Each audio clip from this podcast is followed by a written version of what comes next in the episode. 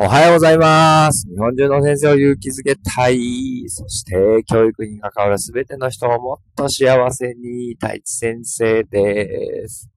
はい。えー今日は週の、えー最後、花の金曜日ということで、えちょっと雨模様ですけれどもね、えー授業参加が2時間ありますので、音楽と理科ということで楽しんでやっていきたいなと思っております。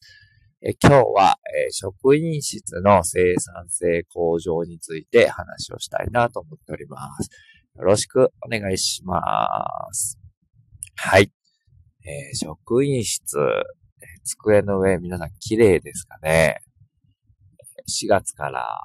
えー2ヶ月ですね。えちょっと経っておりますけど、机の上何もなしで帰ろうと決めて、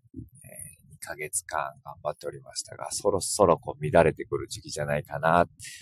ぱりこう乱れてくると子供も荒れ出して、まの6月って言われますけれども、えー、かなと思います。そこで、どうやったら職員室机の上が綺麗になるのかっていうことを簡単に話したいなと思っております。机の上が綺麗だとね、生産性が向上するっていうふうに言われていて、えーですから、ね、なるべく綺麗な状態でいたいなと思っているんですけども、えっ、と、まあね、はっきり言ってね、職員室ってまだまだね、昭和がたくさん残ってるんですよね。一番のね、こう、あれはですね、紙なんですよね。全部紙ベースで来るんですよ。うー今月からうちの学校職員会がなんとね、パソコン上で行われることになり、必要なものだけプリントアウトしてくださいっていう風になって、今日もさんありがとうって感じなんですけども、でもやっぱそれ以外の紙の書類が異常に多いんですよ。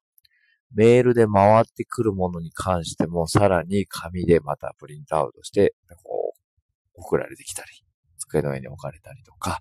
まあ、あの、忘れないようにって配慮なので、一概に悪いとも言えないんですけども、でも異常に多いんですよね。いろんな回覧とか、えー、ファイルをみんなで見てくださいみたいなもの。まあ、あの、誰が、猿先生が言ってたのかな神々との戦いだっつって。紙をどうしていくかってことが、やっぱりこう、机をきれいにしていくかの、えー戦いですみたいなことが書いてあったんですけど、三つ今日はいい方法をお教えします。まあ、あの、これがね、やるかどうかはあなたの判断に任せますので、えー三つ、えーお伝えしたいなと思います。一つ目、えーノールックパスですね。回覧がですね、大事なものもあるんですよ、子供に関するような。でもよっぽど子供の個人情報に関わるような回覧では回しません。それこそ機密扱いにして、えー回しません。回覧で来るようなものは、例えば組合関係の話だったりとか、どっかの保養所の話だったりね。えーまあ、これあんまりいらねえよなっていうような情報が多いんですよね。で、基本ノールックパスで大丈夫だと思います。まあ、あの、研究発表とかね、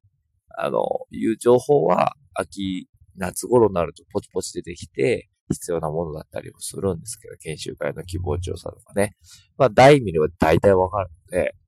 まあ、する。えー基本ノールックパスで名前だけピッて書いてすぎますっていうノールックパスをお勧めしております。次、えー、ダストインボックス。間違えました。ダイレクトシュートでした。っていう方法もあります。えー、これも一緒ですね。チラシ関係。これ取っとかなくても大丈夫でしょっていうものは、全部もう机の下に、あの、ゴミ箱置いといて、そのままダイレクトシュート。えー判、断するのは3秒で、ポイと入れてしまうということで、だいぶこの2つだけでも、えー机に溜まる書類がめちゃくちゃ減りますね。で、一番困るのが、どっちかわからないものです。これいるのかな？いらないのかな？誰かに聞かないとわからないようなものですね。この辺のものはもうファイリングして、すべて机の中にしまってしまうっていう未処理っていうものにしておいて、ちょっと時間が余裕がある時とか、空き時間を見つけて、えー例えば前の、えー前年度の担任の先生とか、これやりました去年とか、えー、教務さんにこれ必要ですかねもしこんな方がいいですかねっていうふうに確認をするっていうこの3つやるだけでですね、だいぶ机の上が綺麗になります。そして、あと、教材屋さんから教材等もいっぱい届くので、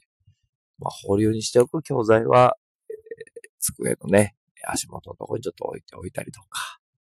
でもそれも、えー、もうね、教材さん来たら、例えばですね、今豆、えー、電池の働きの教材を選ぶときなんかは、教材さんに聞いちゃうんですよね。どれがこれおすすめですかね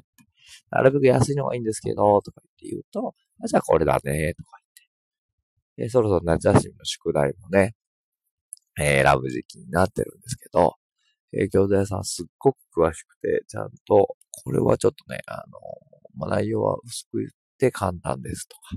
これ結構がっつりめにあってページ数も多いし、中身も結構濃いですよ。そこ高いですけどテストがついてますとか。もう自分が見るよりも、教材屋さんに聞いた方が、もうほんと10秒ぐらいで答えが出るので、これも結構おすすめですね。教材屋さんと仲良くしておいて、で、まあ、あの、なんかいくつかあるので、まあ、一個に偏っちゃいけないので、まあ、いろんな教材屋さんにも聞くようにはするんですけども、でも、そういうふうに、え仲良くするっていうのはすごくいいのかなと思うので、そこで、どんな教材がおすすめかっていうのを確認をして、もうすぐ注文しちゃうと。あ、じゃあこれで、絶対。そうすると、選ぶ、えー、ファックスを送るとか電話をするってテーマも省けるので、向こうももうすぐ手帳に書き込んでくださって、すぐ注文になるっていう形が取れるので、えー、そういうふうに、えー悩んでいたりとか困っていたりとか、これいりますかね？とかって、これはあんまりいらんかもしれんねとか言って、教材さんも正直に答えてくれて、そこでやっぱ関係が築けるみたいなこともあるので、もうこれだけで結構生産性向上するし、悩む時間も減りますし、ね。とにかくこの時間っていうものが、まあ有限だっていう意識で、どうしてもね、無限にあるものだと思って働いてると、本当に9時、10時まで、えー、一生懸命働いて、ね、えー、疲ればっかり残って次の日疲れた顔で子供の前に立つってことになっちゃうので、はい。こんな意識でやっていけると、えー、職員室の生産性はかなり向上するんじゃないかな。そして自分ですぐできるっていうのが大きいんじゃないかなと思います。えー、いろんなね、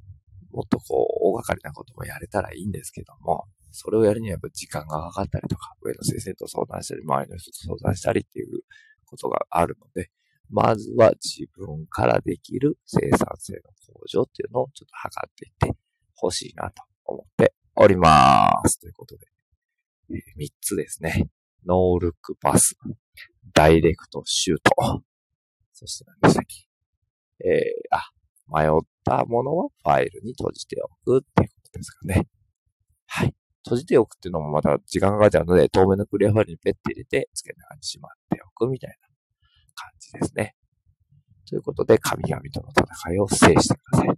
ということで、今日は、えー、そんなお話、職員室の生産性向上について話をさせていただきました。ということで、ラスト1日楽しんでいきたいなと思います。せーの、いいね